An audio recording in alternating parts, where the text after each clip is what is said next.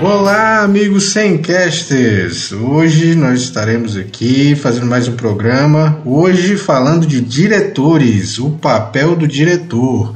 Vamos dar uma olhada aí, né, em alguns diretores clássicos, alguns novos, discutir aí alguns filmes deles e, como sempre, né, estamos aí com os nossos integrantes de todo sempre. Juliana. E aí, galera? Uh! Robson. Tamo junto, gente.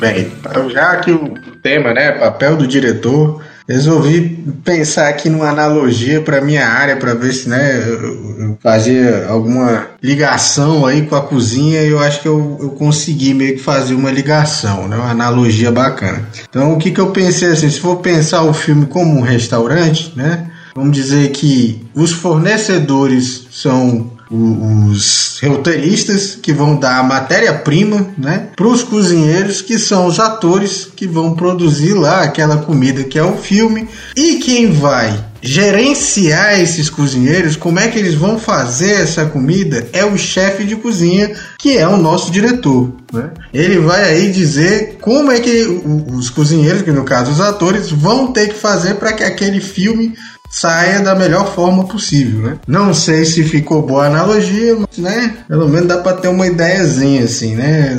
Do que mais ou menos um diretor faz. E vamos, né? O, que, que eu pensei da gente fazer hoje nesse programa? A gente dá uma olhada, né? Começar falando aqui de alguns diretores, começando dos clássicos e indo, né? Um pouco mais à frente até os mais novos. É, vai misturar um pouquinho. Mas, assim, eu sei que também a lista deveria ser enorme, tem tanta gente para falar, mas eu, né? Escolhi o que eu achei mais importantes. E agora eu gostaria de começar falando, né, do mestre do suspense, o diretor, né, o clássico Alfred Hitchcock, né, o camarada que ele, o cara foi tão Alfredinho, foi tão foda no, no seu tempo que até hoje existem jogos de câmera dedicados a ele, né, como o Vertigo Zoom, né, ou Dolly Zoom, é, acho que a Juliana sabe explicar melhor essa, essa parte aí. Aí, o vertigo é a sensação de vertigem, e inclusive tem um filme dele, né, que é Vertigo,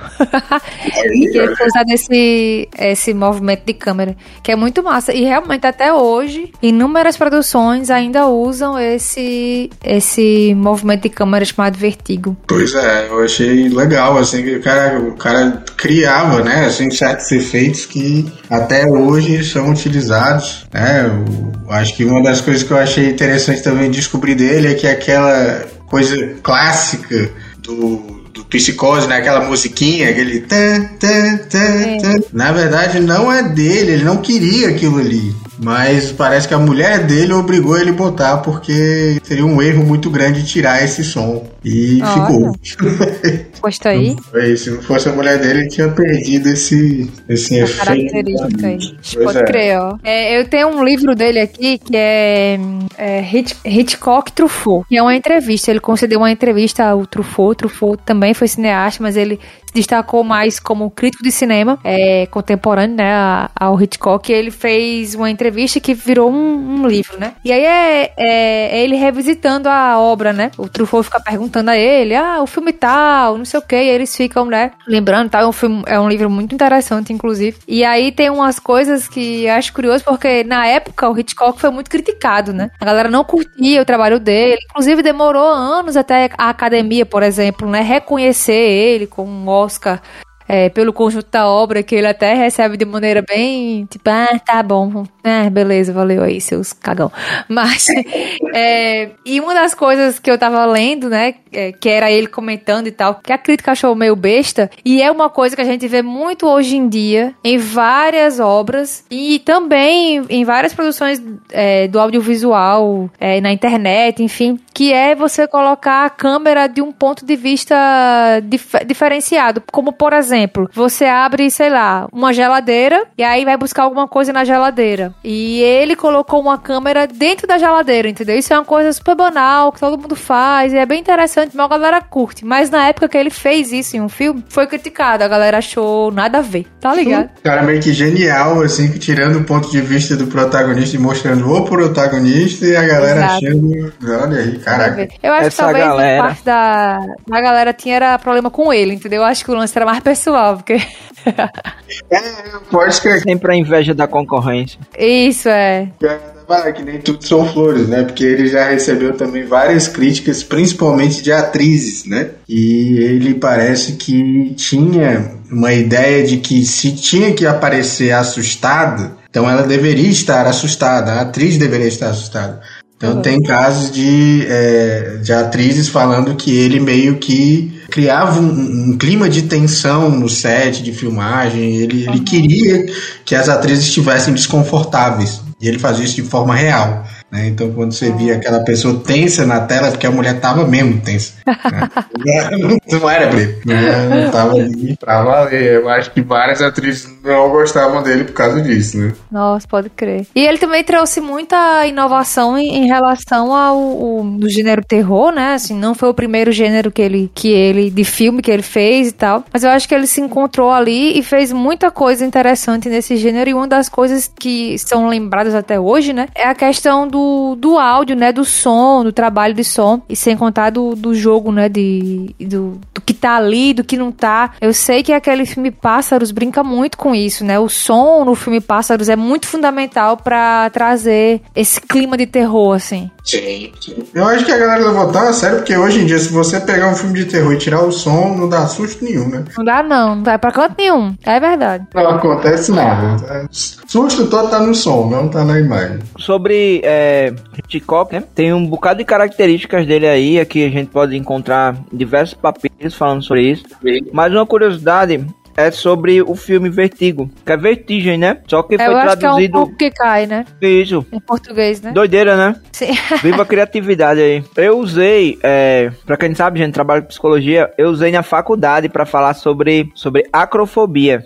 Porque o, o, filme todinho ele se pauta nisso, no medo que a pessoa tem de altura, que o detetive tem lá de altura. E é muito massa como ele trabalha mesmo essa câmera aí do, da vertigem, porque, boy, eu também tenho medo de altura e assim, nossa, foi horrível assistir esse filme, sabe? Porque os abismos são mostrados da maneira que é mostrada, nessa né? coisa do, da primeira pessoa em muitos, muitos momentos. Muito massa. Hitchcock, para mim, sem dúvida, é um dos melhores diretores de todos. Já assisti alguns filmes dele. Não assisti todos ainda. Tava assistindo aquela série que é derivada do. que é Bates Motel, né? Sim. Que é derivada Sim. de psicose. Impressionante. Impressionante mesmo. É, recente, recentemente eu vi um, um, filme dele. Eu vou dever o nome do filme. É, ah, lembrei. Intriga Internacional. É, já conheço. É bem interessante, assim, uma trama bem, bem curiosa. É de um cara que ele, tipo, é um cara normal e tal. Mas aí confundem ele com um espião, um agente da CIA, da, da FBI, sei lá, confundem ele. E aí uns caras começam a perseguir ele, tá ligado?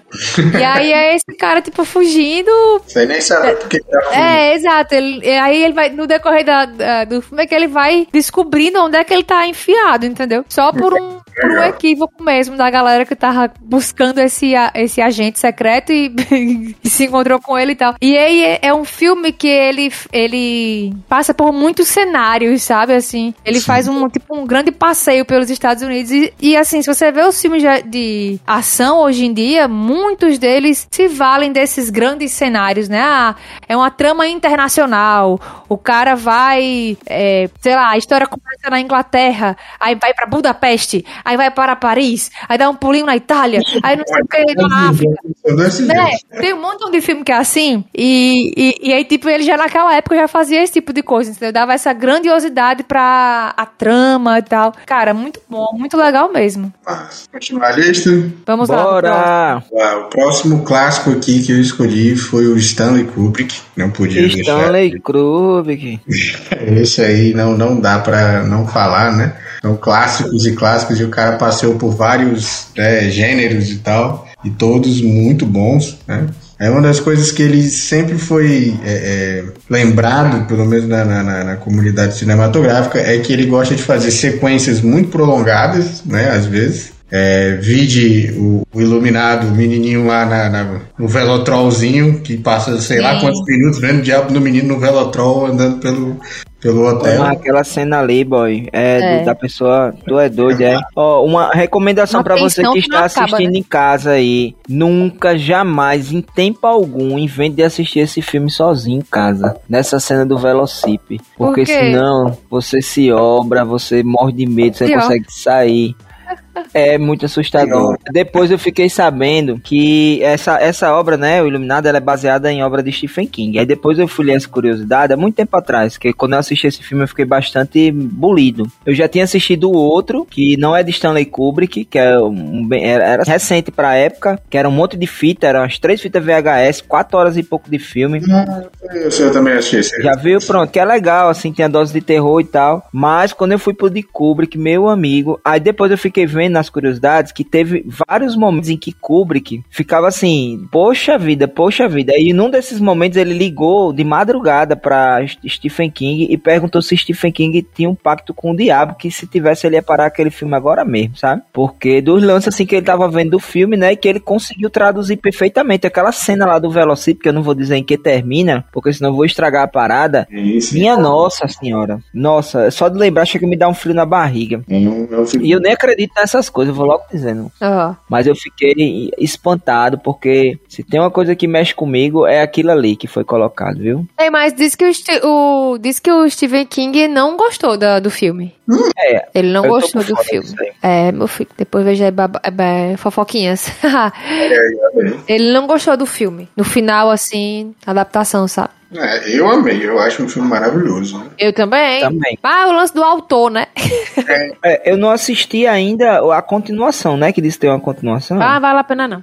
Sono, doutor. Não vale a pena. É, né? não vale a pena não. E o, Kubrick tem filmes assim, e mesmo que você, sei lá, não tenha assistido o filme, como é o meu caso, por os que eu vou citar agora, mas tem cenas icônicas. Sim, é 2001, tem. Odisseia no espaço. Claro. Laranja Mecânica também tem cenas icônicas. Aquele de olhos bem fechados, esse eu assisti, mas também, né, é uma temática assim, muito louca.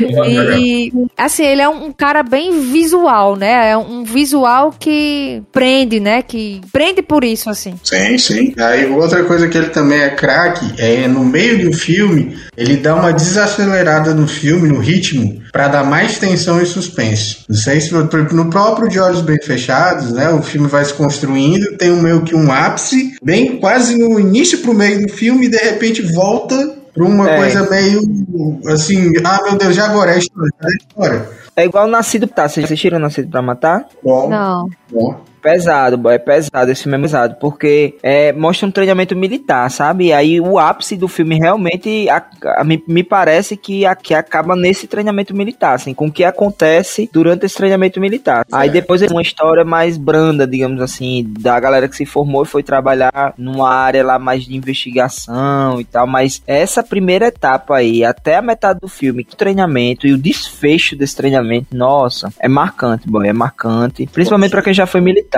sabe? Sim. É mar... Mas é marcante para qualquer pessoa, creio eu. eu outras pessoas assistiram e, enfim, comentaram também. Pois é, né? E ele dirigiu Spartacus, né, pô, na década de 60. Não sei se vocês já assistiram, mas eu assisti na escola isso. Spartacus. E também tem a cena clássica, né? Eu sou Spartacus, né? Eu sou Spartacus. Eu sou Spartacus. É, é, cena clássica icônica também. É, e eu acho que em todos os filmes dá pra ver isso. Até em Laranja Mecânica dá pra ver isso, né? O cara vai e tal, faz aquela, todas as, as atrocidades e tal, e aí ele vai e cai lá da janela. Aí pronto, aí tipo o filme meio que dá um retrocede, né, quando ele vai pra cadeia. E aí o cara de janela, não, desculpa, ele, eu acho que vai preso, agora eu esqueci do filme. Sei quando ele vai pra ele cadeia, vai ele dá um retrocesso, assim, começa a ficar lento o filme. E aí vai Sim. aumentando de novo, pouco a pouco, pouco a pouco, pouco a pouco vai aumentando de novo.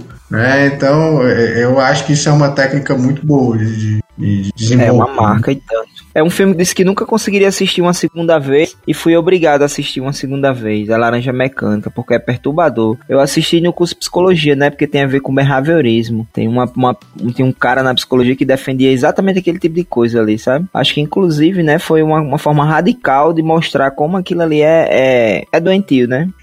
e é falho, né? Tipo, deu muito é, certo. Como é doentio, né? Como é doentio, né? Como é desumano. Exatamente. E aí a, a Juliana falou uma coisa é, que essa coisa do visual, né? E aí eu já aproveitando esse é, esse gancho aí, passar para o próximo diretor, que eu acho que ele é, é, moderno, mas é clássico também, que é o Almodóvar. Almodóvar. Almodóvar é o visual vermelho clássico, assim, vermelho é a cor dele, que não tem nenhum filme que não tenha vermelho dele. Uhum. Eu acho que é, é, é muito emblemático a cor vermelha para ele, né? E ele também é extremamente famoso por mostrar a realidade nua e crua, ser uma das vozes da comunidade trans bem antes das pessoas né, já estarem acostumadas né, com a comunidade LGBTQIA, e, e falar disso, ele já falava né, há muito tempo. E na minha opinião pessoal, ele é o Nelson Rodrigues espanhol, porque as histórias deles são assim emblemáticas. Pesadinha, né? É, trazem muitas coisas para se puxar, né? Rapaz, a, a, é, eu, eu, eu acho que eu nunca, nunca vi muitos filmes dele, não. Mas também eu vi um que. Ave Maria. Que é A Pele em que eu habito. É, isso aí é pesado, viu? Céu, que filme é esse? Mas pra mim esse filme se resumiu a tipo, depois da meia hora do filme, eu só fiquei falando, não, ele não tá fazendo. Não, não, não, não é isso, não. É, mas ele está pesado. É horrível. Viu? É horrível. É, boa, a sensação é. Só tirar um A pessoa fica se coçando, né? É. Porque, poxa, você é obrigado, né? E é aquela coisa também contrária, né? Porque é sobre, é sobre o que a sociedade quer que as pessoas trans façam, né? Sim. Que elas meio que se obriguem a ser o que elas não são. Viver numa pele que não é delas. É, e aí eles fazem a gente se sentir assim. Tipo, ao ver aquela pessoa que não, não, que não era trans, mas foi obrigada. Tô dando spoiler? Tô dando spoiler, né? Não tem como. Tá, gente, Mas então. É bom, nada, com essa, tenho certeza que não tem problema. Como é?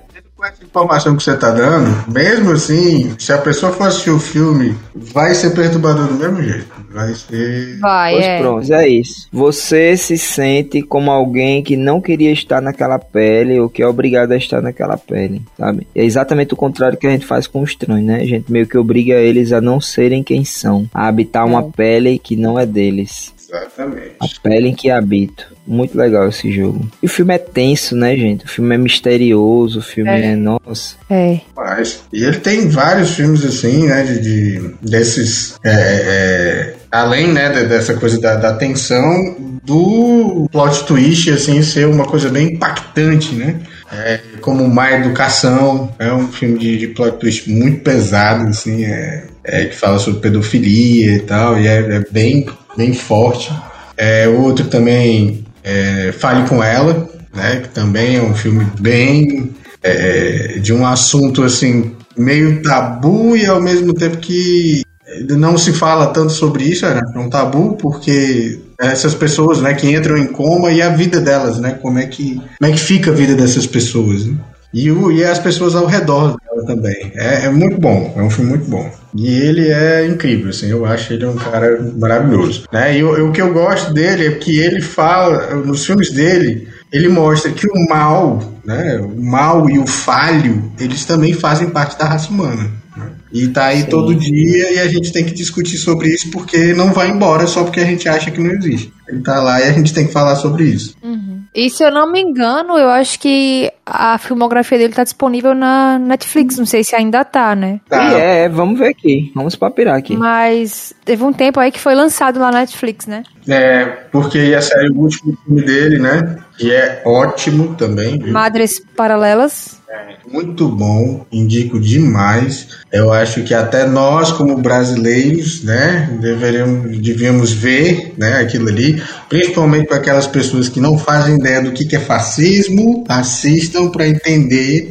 né, que ninguém ganha com essa história. Eu acho que é ótimo para todo mundo ver. É bem legal. Pode Deu até vontade de assistir agora. É, eu não vi, não. O próximo. Ah, vamos lá. Eu trouxe aqui um camarada que. Ele tem uma importância cinematográfica grande, porque é um nome conhecido e tal. Mas, é, para mim, os filmes dele é 100% viagem. E, e eu tenho uns que eu gosto, mas é muita viagem, que é o David Lynch. Hum, Twin Peaks. Isso, né? exatamente. Exatamente ele. É, ele tem filmes tipo Mulholland Drive, que é um filme que eu gosto muito, mas é sério, tem horas que são só sessões de imagens. Não faz o menor sentido. E olha, eu pago assim 10 mil reais você ganha dizer, ó, isso aí é sentido tal e tem a ver com filme. Porque não tem, não tem, não faz sentido. É só uma sucessão de imagens. Ele fez o primeiro Duna, né? Que bem pai. E é horrível. Eu, é eu, muito eu, ruim o primeiro Duna. Eu tive que perder duas horas da minha vida porque eu tenho essa mania de começar uma coisa e ter que terminar. Ah, é nóis. Não tenho essa mania, é terrível. Pois é, eu, nunca, eu nunca, vendo aqui a obra dele e tal, percebi que eu nunca vi muita coisa dele, não. Mas eu vi Duna. Pode crer. É muito ruim assim, é? Pô, é, pebinha. Bem pebinha. Tá bom. Eu vi aqui que ele, ele, ele levou oito indicações ao Oscar em 1980. Né? Por qual filme? O Homem-Elefante? Por Homem-Elefante, isso. Sim, ah, sim. E eu soube que ele só fez, só foi chamado para fazer o Duna justamente por causa disso, por conta desse filme do Homem-Elefante. Ah, foi? Que tava muito famoso na época, tava sendo assim, no hype, né? Tava é, o cara. E aí chamaram ele para fazer. Só que, cara, Duna não tem absolutamente nada a ver com os filmes dele, assim. Nada, nada, nada, nada, nada mesmo. É um filme de ficção científica, tipo Star Wars. E aí dá pra um cara que faz, tipo, um filme tipo o Blue Valentine, eu acho que também é dele. Que, caraca, não tem nada a ver uma coisa com a outra. assim, totalmente nada a ver. E aí escolhe um diretor que não sabe mexer com isso e o filme sai a porcaria que saiu, cara. É bem pebinha. Até o Sting tá nesse filme, né? Ah, é? Não, não lembro. Lembra não? Que é, são aqueles dois irmãos lá, aqueles que é tipo os dos vilões? Ah, sim, sim, sim, sim. Pode crer. Sim. Um deles é o Sting.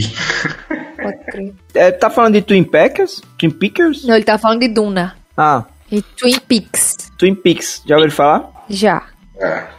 Eu não. Diz aqui na, nos papiros que ele é o autor da polêmica série. O que que rola nessa série, hein? Viagem. Rapaz, eu não assisti. Larissa me indicou. Eu fiquei muito afim de assistir, mas aí, como não tá nos streams, né? Aí nunca virou. Nunca vira prioridade, né? Aquelas coisas. Viagem, drogas estragadas. É... Desculpa, mas pra mim é muito, é muito complicado. Minha mente é muito simplória, eu acho, pra entender as coisas dele. É, rola um, é, é, tipo um crime, né? Não rola um crime? Tem uma coisa assim? Tem. O cara é um investigador, né? Que vai Mistério, lá pra... né? É. Eu acho que eu só assisti dois episódios e nunca nem, nem toquei mais. Porque é viagem demais pra minha cabeça. interessante. Ah, eu quero ver. Achei interessante. Um dia eu pretendo ver também. E o próximo também é David, mas não é Lynch, é Fincher. Ah, esse aí eu tô mais familiarizado e... com as obras. Aí esse aí é o cara, é o mestre do plot twist, eu acho que eu posso dizer assim, porque ele tem muito plot twist na, nas, nas obras dele, né? E uma das coisas que eu achei interessantíssima é que ele simboliza o tempo com cor, que eu achei isso interessantíssimo, né? Filmes como você botar filmes como Zodíaco e Clube da Luta,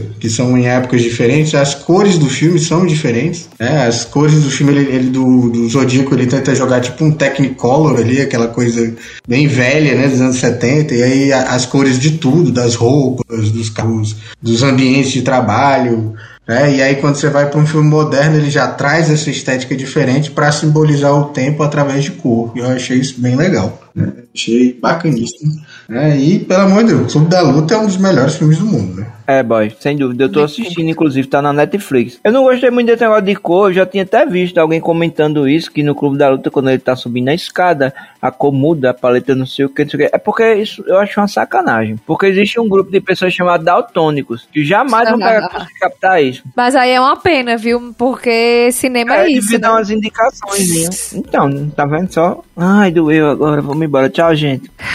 não, boy, mas é verdade. Desculpa aí, mas é verdade.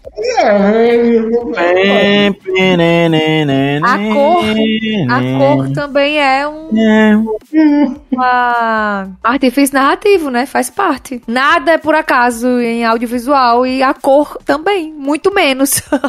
eu acho que no Clube da Luta, acho que cada personagem tem uma cor, né? Eu acho que a, a mulher do Tim Burton, eu esqueci o nome dela. Coisa horrível chamar de mulher do Tim Burton, porque eu esqueci o nome dela, mas. É a. Eu não lembro. A, a, a Borren Carter, é? Isso, ela. Eu acho que a cor dela é azul, né? Que ela é até simbolizada por um pinguim, né? Assim, quando ele tá viajando, sonhando, ele sempre vê um pinguim e é com a voz dela. E acho que a cor é azul, acho que a do Tyler é verde. E tem, eu acho que cada personagem tem uma cor, que o ambiente meio que fica com aquela cor quando o personagem aparece. E eu achei legal, assim. Uhum. Quando eu assisti, eu não reparei essas coisas, ó, no Clube da Luta. Mas pode crer. E uma das coisas que, que eu achei interessante no Clube da Luta, que eu não percebi a primeira vez que eu, que eu vi, não sei se você já percebeu também, são aqueles cortes de edição que é que o pessoal chamava antigamente de queimadura de cigarro, né? Que eles que acho que eles faziam, né? No, nos Sim, filmes. Na, na ponta, né? Num das isso. extremidades, né? Para saber na hora que trocar, né? O, rolo de filme, né? Era isso? Isso, é. É, o rolo do filme, é isso mesmo. Aí direto no filme aparece isso e imagens assim de frame, igual ele fazia, o personagem do Tyler fazia em filmes infantis, ele colocava imagens pornográficas. Sim, muito massa aquela parte. O bicho, ele é um, ele é um terrorista social, né, pô? É, total. Ah, urinava na, na comida dos ricos, Isso. pegava a, a, gordura das mulheres que fizeram lipoaspiração para produzir dinamite e sabonete, né? E que era vendido caríssimo para as próprias dondocas. O bicho era um terrorista social, assim. Legal, é, total. E aí no filme acontece isso, viu? Se, dá, se vocês prestarem atenção, do nada tem um frame que aparece um pênis, assim, puf, e aí continua o filme. Como se nada tivesse acontecido. Rapaz. Eu tô, eu tô assistindo o Clube da Luta nesse exato momento, sabe? Porque eu tô assistindo a prestação. Mas eu acho que faz dois dias que eu, que eu dei um, playzinho. Mas é fantástico demais o filme, a estratégia narrativa, né? Os diálogos, é, os personagens, essa questão aí de Tyler. É porque eu, eu a questão das cores, mas realmente para mim é complicado, né? Captar. Sim. Mas é, tem a questão da iluminação também. Eu, eu vi uma pessoa, um documentário que fala sobre o uso desse recurso da iluminação em diversos filmes, sabe?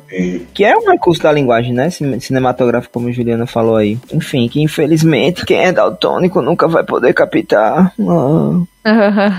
é uma pena, né? Mas... mas... é isso. E o bom do David Fincher é que ele não é só bom no cinema, né? Isso a gente fala no Clube da Luta, mas tem vários outros filmes, né? Até eu acho que o Benjamin Button também é dele, né? Isso, é. E é? É. Seven, Luta Exemplar, Seven, cara, melhor Seven é monstrual, né? Seven é muito bom. É, a rede social também. Se Fraz tivesse aqui, ele ia dar um testemunho. Ele não tá, porque ele disse que não gostava de cinema. Ele detestava cinema, ninguém ia convencer ele no mundo a gostar de filme. Aí um belo dia disseram: assiste esse filme aqui, toma aqui esse VHS. Aí era Seven. Aí ele assistiu e ficou alucinado por cinema. Olha. E foi isso que aconteceu. Seven. Massa, viu? Garota Exemplar também é dele. Alien. Alien, Alien 3. O Quarto do Pânico. Nossa. Ele tem muito filme, assim, icônico. Alien 3 é muito bom. O cara é foda, ele é muito bom. Ele tem aquele Guerra Mundial Z, que também é muito legal. Uma ação de zumbi muito boa. Millennium, né? A... É o único que prestou, né? O único que né? ganhou um Oscar. O Homem que Amava as Mulheres, né? É, assim. é, assim. Muito bom. Muito bom esse filme. Boy, ele, ele e o mais, é diretor mais recente dele é Mank, né? né? Pode crer. Ele dirigiu House of Cards, foi? Tô ah, fora. Foi. Foi sim. Massa, muito massa. Ele é bom na televisão também. É, boy, bicho é. É verdade, é verdade. Eu, eu, eu, gosto das coisas dele também. Aí, já que eu tava falando de cores, né? Eu fui lá e puxei um cara que é mestre das cores e da estética única só dele para a maioria dos é? dele, né? que ele faz efeitos práticos não muito tecnológicos, assim, uma coisa que às vezes até parece meio tosca, com papel, com alguma coisa. Nossa. E o desenvolvimento do filme dele é sempre como se fosse um livro sendo lido, que é o Wes Anderson. Ah. Conhece o Wes Anderson? Sim. Eu vi. Eu sei quem é, o cara que fez aquele filme lá. O Grande Hotel Budapeste. Isso, Isso já assisti o... esse. A Costa Francesa, né? Ele tem uma, uma coisa com também, né? Embora seja daltônico, mas dá pra é. ver assim como ele compõe. Tem, parece um desenho, tem, né? Tem um enquadramento também, é. isso. Os das cores na, no filme dele parece um desenho, assim, desenho animado e tal. É como se fosse um livro né? folha do livro. Isso. Tá Ele é diretor dos Excêntricos Tenenbaum, pô. Nossa, é, exatamente. Bom esse filme. Ele é bem legal, assim, né, no desenvolvimento da, das histórias dele. É, todos os filmes meio que, assim, tem algumas pessoas não gostam disso, que todos parecem o mesmo, né? Porque é sempre a mesma estética, né? sempre a mesma estética. Mas é. são filmes legais, assim, eu gosto, são filmes leves, engraçados, mas bons, assim, eu gosto bastante. Uhum. É, é interessante, né, que tem essa marca da, da direção dele, assim. Sim, sim. Tá, você começa a assistir um filme, você já sabe que é dele, não precisa sim. nem... É, eu acho isso muito legal, quando a gente consegue identificar o diretor nessas coisas, assim, né? Ah, isso aqui parece. Você pode não saber, ah, parece coisa do fulano, né? Quando você vai atrás e realmente era o fulano. é ele mesmo. É, pois é. Wes Anderson. Vocês viram mais novo dele? A a Crônica Francesa? Eu ainda não terminei. Cheguei bem perto do final e não terminei. Eu, eu tô gostando bastante. É, muito legal. Eu também achei bom. E o filme é em preto e branco, né? Eu acho. A maioria dele é em preto e branco, viu? Você tava falando de cor, ó. Então, é, ah, mas mesmo assim, mesmo sendo preto e branco, as, as, cenas que são em preto e branco, dá para notar que é dele, assim, os é. personagens. É uma marcação meio teatral, né, assim, Sim. como se você estivesse assistindo de um teatro, né, o posicionamento dos atores, enfim. Exatamente. E é, é tudo muito parecido, todos os filmes são muito parecidos, e, é, e são bons. Eu gosto. E já que eu falei de efeitos práticos, né, eu parti aqui pro cara, pro mestre dos efeitos práticos, mas esse extremamente tecnológicos e extremamente grandiosos, que é o Christopher Nolan. Christopher Nolan, meu irmão. E esse. E o Nolan é... fez em A Origem. Olha! É a origem, viu? Gente, é outro que tem um montão de filme que eu assisti que eu gostei e tal. É.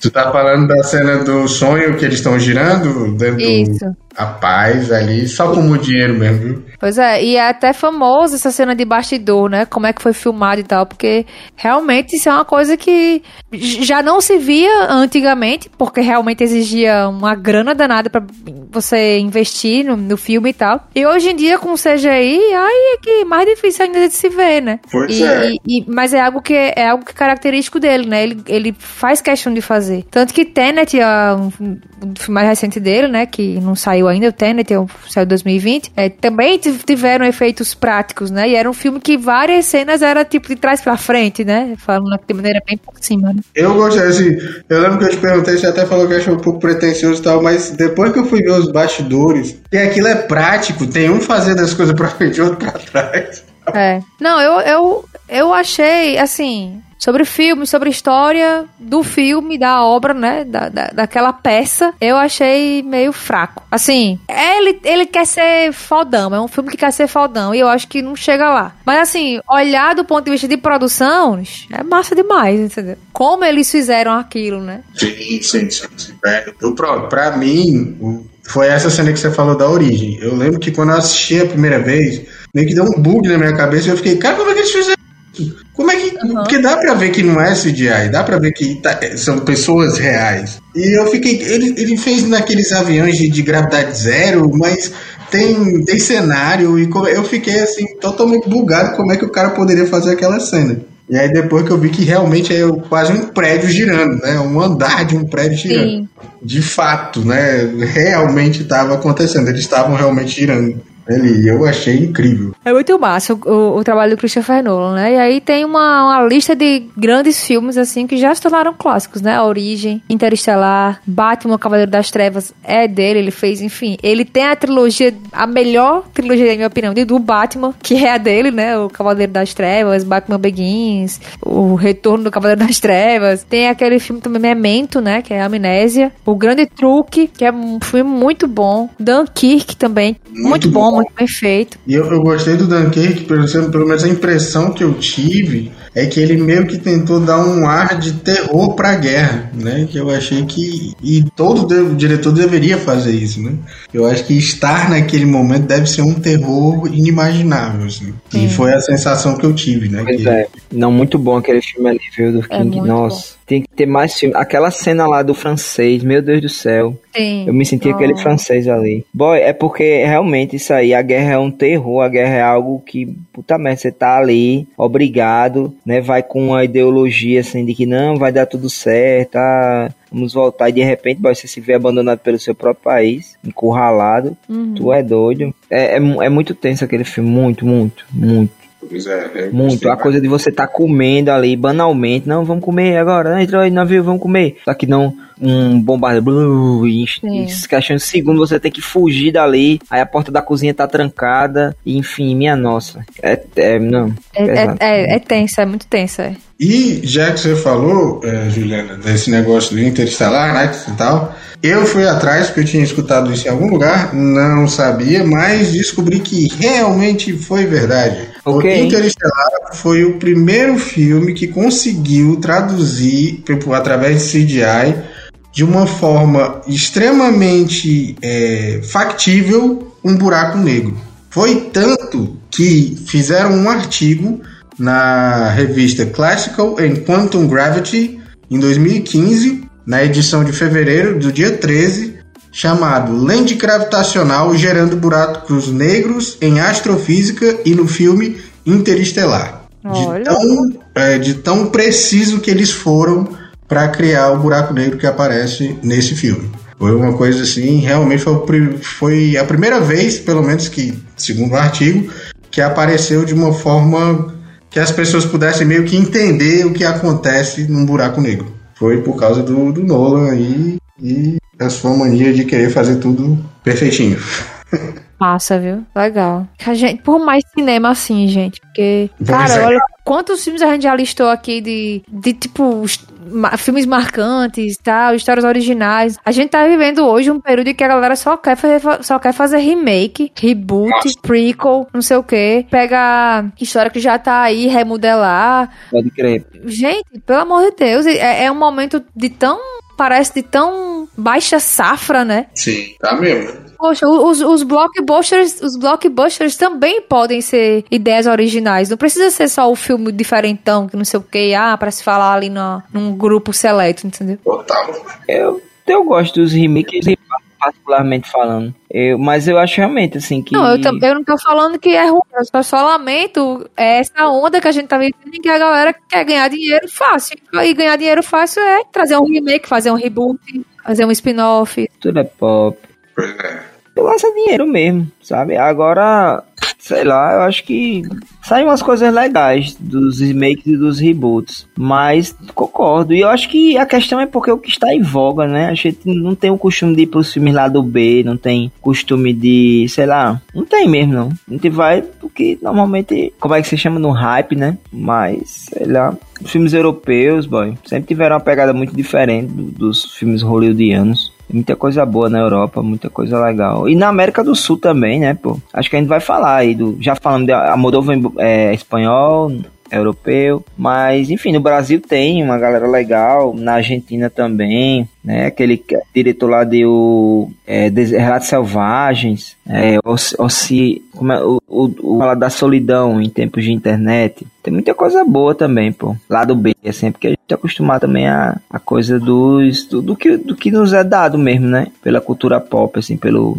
enfim, é, tu falou agora de cultura pop, mas também falou da, da América Latina, mas é, tem dois diretores aqui que eu escolhi que, que um tá em uma, outro tá em outra, mas seguindo aqui a, a a lista, eu vou para a cultura pop, que, como a Juliana disse, tem filmes desse cara que fazem parte até hoje da cultura pop. Ele tem filmes modernos, né? Ele é muito lembrado, principalmente nos filmes antigos, por ter foco em diálogos bem longos, às vezes filosóficos e às vezes falando muita besteira. Ele é, também tem uma genialidade nele que ele criou um universo único de produtos dos filmes deles para não mostrar marcas famosas, tanto de cigarro quanto de bebida, quanto de loja, quanto de lanchonete. Né? E ultimamente nos filmes dele ele tem usado ultraviolência inspirado nos filmes asiáticos dos anos 70. Né? Eita. Né? Alguém sabe quem é esse camarada? Tarantino? Exatamente. Ah, Tarantino é doidão, doido. Isso é muito doido. Vocês já viram todos os filmes dele? Eu acho que já. Me falta ver Jack. Jack Brown é muito legal. Uhum. Jack Brown. Dizem que é um dos melhores, né? É, eu, eu, pra mim o melhor é Pulp Fiction, né? Que é, é o mais massa, mais massa mesmo. Uhum. Que era o que eu ia falar, né? Tipo, Pulp Fiction tá na cultura pop já tem, o quê? Quase 30 anos, se duvidar. E, e, várias cenas, né, clássicas. O John Travolta como meme tem bem uns três dele, né? Desse filme, do Pulp Fiction. É, sim. Muito é, bom. Pois é. E ele faz parte, né, da cultura pop até por conta da é, é, de, de, desse, dessa mudança né, que ele teve. Eu acho que o último dele foi Jack Brown, focado só em crimes, né, só nessa essa vida do crime e tal. E quando ele vai para outros filmes que ele começa a usar a ultraviolência baseadas nos filmes asiáticos dos anos 70, né? Que é aquela coisa de cortar um braço e ficar pss, jorrando sangue. Uhum. Ou então do Django dar um tiro e arranca o braço do cara, blá, aquela coisa bem extrema, né? Bem sanguinária. Mas essa coisa que eu falei dele fazer os produtos, eu não sei se vocês já perceberam, mas não existe marca nos filmes dele, porque todos os produtos foi ele que criou. Os cigarros têm a marca que é só do filme dele, não, não existe aquele cigarro. Ele que criou aquela marca. É, que é a Red Apple, Red Apple, que é o cigarro. Qualquer filme deles que você for ver, quando alguém pedir um cigarro, vai pedir um Red Apple, porque ah. é o cigarro que tem, né, naquele universo. Aí tem o Big Kahuna Burger, né, que é aquele famoso do Pulp Fiction, mas tem outros filmes onde se pede o, o hambúrguer, aí a lanchonete qual o nome? Big Kahuna, porque só tem essa lanchonete no uhum. filme. Aí vários vou, outros... Sabia não, vou observar, ó. É, tem várias outras coisas, e ainda tem umas, como é que se diz, teorias da conspiração nos, nos, na internet e tal, e os filmes meio que são interligados, né? E é. porque, é. É, porque, por exemplo, vocês lembram do Kill Bill, tem o Hattori Hanzo, né? Que é aquele cara que faz as espadas e tal. Hum, né, uhum. que tem lá as espadas, e aí no Pulp Fiction, quando o Bruce Willis vai fugir, mas na verdade ele volta para salvar o gangster que tá atrás dele, Uhum. Quando ele olha para cima, ele vê o quê? Uma espada japonesa que tem o mesmo símbolo do Hattori Hanzo. Sendo que um filme foi feito há 20 anos atrás do outro. E tem essa interligação, além dos produtos, essa ligação das histórias também.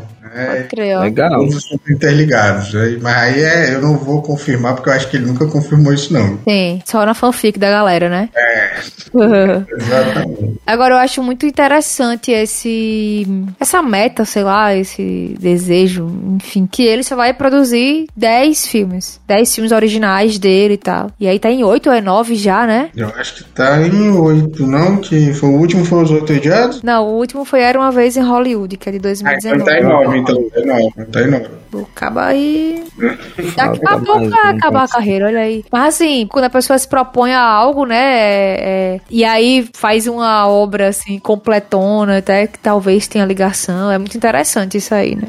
Acho curioso. Com certeza. Pois é. Eu, eu, eu falei, né, o negócio dos diálogos longos, ele também é famoso por fazer vários diálogos, né? Diálogos às vezes filosóficos, como lá do Kill Bill, quando ele né, vai discursar sobre super-heróis, né? Ou em Pulp Fiction, quando o cara vai né, matar lá os, os caras que tentaram sacanear lá com o chefe dele. E aí tem que esses são meio filosóficos. E tem já, como no de Aluguel, o cara tentando explicar o que, que significava aquela música da Madonna, Like a Virgin. Sim. É, é besteira pura, assim, é uhum. só besteira. É, mas é um diálogo bem longo, o cara tentando explicar. Então, né, é outra marca dele, ele, ele ter esses diálogos bem longos, né? E, né, aproveitando que nós estamos falando de um cara que falava de bastante de, de filmes de crimes, né? Eu escolhi aí na lista passar por Martin Scorsese, né? Que é um especialista em filme de máfia, né? Vocês gostam de Martin Scorsese? Mas eu gosto. Eu sei que ele ama o Leonardo DiCaprio, assim. Se ele ama o quê? Acho que ele ama o Leonardo DiCaprio, ele ama, porque... Ah. Acho que todos os filmes agora tem que ter ele. Porque Marte, é, Leonardo DiCaprio é um excelente ator também, né? Convenhamos, boy. É, certeza. Pois é, vamos lá. Aqui o irlandês, filme dele, muito interessante. Lobo do Wall Street também. Ilha do Medo, né? Ilha do Medo. Muito bom. Os Infiltrados, que é um remake. Né? Com o Leonardo DiCaprio também. Com, é verdade, com o Leonardo DiCaprio. Tem as Gangues de Nova York. Muito bom filme, né? Que trouxe que trouxe aquele cara, como é o nome, que também é um excelente ator, de volta, né? Que ele tava um tempão sem. Daniel fez o último dos Moicanos. É, é Daniel Day-Lewis, é o nome dele? Daniel Day-Lewis, isso mesmo. E ele, o clássico, né? Os Bons Companheiros é dele, né? Bons Companheiros. É um filme de máfia clássico, clássico, clássico. Muito bom, por sinal. Vale bastante a pena assistir, quem nunca assistiu. É um filme bem, assim, mostra todo o lado bom e ruim da máfia, né? Bom, assim, né? O lado que ilude, que é um glamour, que é aquela coisa que todo mundo acha que vai durar para sempre, mas não dura. Sim. Nossa, é, é igual a, a mensagem de um irlandês, né? Sim. Também. Tu entra numa vida dessa aí, meu amigo, teu destino é cadeia, é caixão. É, exatamente. Não tem outra, não tem outra coisa que vai acontecer. É isso que vai acontecer com é, você. complicado. E mesmo que você envelheça, né? Que acontece, assim, quer dizer, você não envelhece, né? A galera vai toda morrendo, assim. Os caras que vão ficando velhos vão escapando, né? Sim. Pois é. É bem legal os filmes dele sobre isso. Eu gosto demais. É, eu achei até interessante uma vez que perguntaram, vocês assistiram aquele, aquele filme com o Denzel Washington sendo diretor? O Fences, que é que é um limite entre nós. Vocês assistiram esse filme? Não, Acho nunca assisti, não. não. É com a Viola Davis e ele, né? E o Denzel Washington, ele como ator e é a primeira vez como diretor também, né? E aí eu acho que uma repórter perguntou para ele, tipo assim, ah, por que que um diretor negro é que tem que fazer um filme sobre negros? Um, um diretor branco não conseguiria fazer igual? Aí o Denzel Washington responde, tipo, não é uma questão da cor da pessoa, é uma questão da cultura da pessoa. É, ele falando, né? Eu sei qual é a rotina de uma família negra é, de tarde, por exemplo, o que, que se faz de tarde. Eu sei o cheiro de, de, limonada e tal, em tal certas horas, eu sei o cheiro do churrasco e tal. Eu sei porque eu vivi isso. E aí ele cita o Martin Scorsese e o Steven Spielberg, né? O Martin Scorsese é, é italo-americano, né? Ele cresceu vendo essas pessoas, né? Na, nos bairros de máfia. E o Steven Spielberg é judeu, né? E aí ele disse, ó, o Martin Scorsese poderia ter feito a lista de Schindler muito bom. Ele poderia ter saído um filme muito legal. E o Steven Spielberg poder, poderia ter feito Os Bons Companheiros também um filme muito legal. Poderia ter saído muito bom. Mas nenhum dos dois saberia a cultura exata do que, que eles estavam falando. Já o Martin Scorsese sabia como era a rotina desses caras, sabia como é que é a máfia, sabia, e o filme é maravilhoso. E o Steven Spielberg é judeu, então ele sabe a dor qual é, né, de, de ver aquilo no filme, sabe a dor qual foi o holocausto. Então por isso que as pessoas têm que né? Escolher diretores que sabem de fato do que, que eles estão falando, né? Não só imaginar. Nossa, sem dúvida. É legal. É igual a escolha do Coppola, né, pra O Poderoso Chefão. Sim. Ele foi escolhido porque ele era italo-americano, né? Pois é. Então ele já saberia como eles se comportariam, né? Ele via isso, né? Exato. Principalmente na infância. E a cultura, né? Do italiano, Sim. enfim, comida, essas coisas. Tem o jeito de falar, o jeito de brigar. É. Com certeza. Por isso que eu também entendo por que, que os colombianos ficaram com raiva do Narcos. é, é, eu também entendo. se viesse um ator colombiano pra cá interpretar o Lampião, eu acho que a gente não ia gostar. Não, é não ia. É verdade. Tá bacana, eu acho que a gente ia ficar com raiva. Também acho. E falando aí de latinos americanos, né? Temos aqui um mexicano e fazia filmes onde todos os personagens eram conectados e com a história em comum e que essas histórias normalmente tinham um plot twist. E ele fez vários filmes emblemáticos dessa forma, para ser exato, acho que foram quatro, muito bem é, vistos, né, de crítica e tudo. Mas quando ele resolveu mudar o formato dos filmes dele, ele ganhou o Oscar de melhor filme por dois anos seguidos. Estou falando de Ian Ritu. Muito bom os filmes dele, eu adoro. Ian Ritu, rapaz. Mortos, 21 gramas, Babel, né? É, Beautiful também. O regresso, né? O regresso, foi. Todas as que eu falei são aquele, aquela mesma temática do, das histórias se interligando. E aí quando ele muda com Birdman e o regresso, aí ele ganha dois anos seguidos melhor, melhor filme, Oscar. Caraca, foi seguido, né? Meu irmão, puxa, arrasou, viu? E ele é mexicano, né? Desenrolado. Amores é, é muito bom, eu acho. Amores mostra bastante uma vida do México que a gente conhece pouco, né? Que, tipo, acho que sempre que mostra na televisão não é aquilo ali. E ele mostra meio que a vida é, rotineira ali, né? E ao mesmo tempo emocionante do México. Eu achei bem legal. Legal, legal. Cara, tem muita gente boa se a gente for ver, né? Eu ia falar, eu ia falar de mais duas pessoas agora, né? Um que eu, que eu, eu queria falar, né? Justamente pela estética única e capaz de fazer musicais com diferentes estilos e transformar o ambiente das histórias para encaixar em musicais, que é o Baz Luhrmann. Baz Luhrmann. Ah, maravilhoso! Baz Luhrmann, diretor de Moulin Rouge. Exatamente. E de Romeu e Julieta, né? Que é... De Romeu e Julieta. É uma adaptação maravilhosa. O Grande Gatsby agora está aí com Elvis. Isso, é, exatamente. Tá, agora. Inclusive, elogiadíssimo o filme. Pois é. Eu, eu, eu, quero assistir, porque depois que eu descobri que é ele que tá dirigindo, eu já ter que assistir é. esse filme. E estética, isso que você falou, né, da, da questão da estética, é realmente assim, é mais um daqueles que você olha e você sabe. É, é o Baz Luhrmann. Exatamente. Eu não sabia, quer dizer, eu fiquei assim desse jeito, e aí fiquei, rapaz, será que é ele mesmo? Naquela série de hip hop chamada Get Down, da Netflix? Ah, sim. Ah, eu comecei a ver, mas não. Pois é, é dele. E pegou não, Get Down. Eu achei demais, assim, porque não interessa o estilo de música. Ele conseguiu fazer a mesma coisa que ele sempre faz nos outros filmes, né? Assim, muito, muito bom. Pode crer. E, e, e, tem um brilho, tem um negócio. Olha, esses, esses quatro filmes aí, Mulan Rouge, Romeu e Julieta, O Grande Gatsby e Elvis, Sim. tem uma marca ali. Aí. Muito interessante, assim. Baz Luhrmann. Eu, Baz Luhrmann. Marca Baz Luhrmann, é isso aí. E, para finalizar aqui, é, o brasileiro, né? Eu tenho que trazer um brasileiro. E aproveitando que a gente estava falando que o, o, Stephen King, né, não gostou do Iluminado, do Kubrick, né? Uhum. Já esse diretor é, brasileiro teve o autor do livro na estreia do filme chorando, falando para ele: Eu imaginei exatamente isso. Que é o. Fernando Meirelles. Não sei se vocês sabiam disso. O Saramago foi assistir a estreia do ensaio sobre a cegueira. Olha. E ele, Saramago chorando, falou para ele: Eu imaginei exatamente isso. Que massa. que massa, doido. Esse é um... Coisa ótima de se ouvir, né? Não é? Oh. Nossa, ele tem muita coisa legal, né? É, Muito. um dos mais emblemáticos que nós temos aqui, né, no Brasil. Sim, é um dos mais. É verdade. E uh, o Cidade de Deus é dele também, né? É dele. Cidade é de dele. Deus. É. Cidade dos Homens, né? A série também que saiu. Saiu que Cidade de Deus é o filme mais assistido do mundo sem ser americano, né? Ah, verdade. Eu vi esses dias, né? É uma notícia é. recente, né? Exatamente. É o filme não americano mais assistido do mundo. Cara, só coleciona aí coisas boas. É. Dois Papas também é dele, né? Que concorreu. É, é, ele, cara, cara, é bom mesmo. Sete Prisioneiros, que você e André sempre falam, eu não vi ainda. Muito bom, muito é de Fernando Meirelles. É retrato, retrato do Brasil atual, viu? Muito massa. Muito legal visitar um pouquinho da obra dos diretores do mundo, né? É, a gente podia falar aqui três dias seguidos, mas. Com certeza.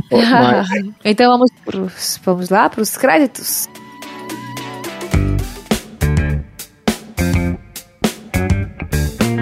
Então, pessoal, agora estamos na hora dos nossos créditos, tá? Onde é, os nossos participantes aqui darão o crédito e descrédito, né? Para vocês, direto da opinião deles. Então, vamos lá, Juliana. Vixe. Quais são os seus créditos? Eu não tinha nem preparado nada ainda, não. Foi mal. Nada que é isso. Deixa eu pensar aqui. Não, eu preciso de um tempo para pensar. Eu posso fazer, fazer então, por enquanto. Pois vai lá, vai lá, que eu tenho que pensar. Aqui. Eu gostaria muito de dar como discreto tudo aquilo que eu já dei. Quem puder assistir aí os outros programas vai saber do que eu estou falando. Mas como crédito, inclusive foi citado aqui hoje, gostaria de deixar o Clube da Luta, que é um filme que vale ser assistido e reassistido e poliassistido porque é um excelente filme. Trabalha uma série de questões ligadas ao social, ligadas a questões humanas profundas e, nossa, como é bem construído. Que obra de arte. Clube da Luta. Muito bom. Meu crédito. Cheguei, cheguei. É, eu não tenho desse crédito para hoje, mas o meu crédito vai para A Casa do, do Dragão. House of the Dragon. O spin-off de Game of Thrones. Falei agora há pouco que a galera foi ganhando dinheiro em cima de, de obras, né? Aqui mais um. e eu tô hypada demais nesse negócio. Muito legal a história aí da quem assistiu Game of Thrones ou quem acompanhou o universo e tal lá. É a história da galera da família dos Targaryen, né? Que é a Daenerys Targaryen, uma personagem muito icônica da saga lá de Game of Thrones. Então, conta essa série nova aí, A Casa do Dragão, conta a história da família dela, né? Que por muitos anos, tempo eram foram os reis e tal lá de Westeros. E aí, se você não assistiu, ah, não, não vi nada, não quero ver, não tem problema. É a história que se passa antes dos acontecimentos de Game of Thrones. Você só vai perder algumas, algumas, alguns easter eggs, né? Mas, se também não é nada que vá atrapalhar a experiência. E assim, tá muito bem feito, tá muito interessante. A HBO acertou em cheio nessa, em, em investir nessa série e tamo aí. Eu recomendo para quem quiser, vale a pena. Então não veremos João das Neves aí, né? Não, não veremos João das Neves. das Neves, é. O prêmio de frágil aí. É. é É, pronto, então vamos lá. Os meus créditos, continuando assim como o Jobson falou, dos outros programas que eu já participei. Vou continuar porque eu descobri que 365 tem o terceiro filme, tá? Ah, tem três filmes. Dias finais, né? É, tem, agora tem um final. Eu, rapaz, pelo amor de Deus, como é que alguém ainda tem dinheiro para pagar para fazer um negócio desse? Mas, nossa senhora, eu odeio isso assim com todo o meu coraçãozinho, tá? Eu acho que muito, muito ruim. Não assistam isso, não percam o tempo de vocês, tá?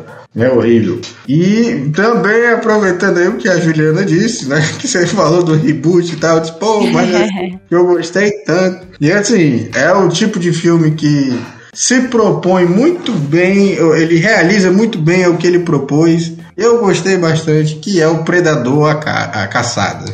Olha Esse aí, massa. Saiu agora, tá? Muito legal. É um filme do Predador, então não, não esperem filosofia. É só, só o Predador sendo Predador. Então, para os fãs de Predador e Alien, vale a pena assistir. É muito legal. Legal, eu botei na minha lista porque eu dou maior valor também. Olha, com certeza você vai gostar. Também tá na minha lista. Oi, eles vão gostar, certeza. Bem, pessoal, é muito, foi muito bom né, falar com vocês aí. Nossa, adorei. É, vamos agora esperar o próximo episódio, tá? E a gente vai se despedindo aqui. Até mais. Valeu, galera.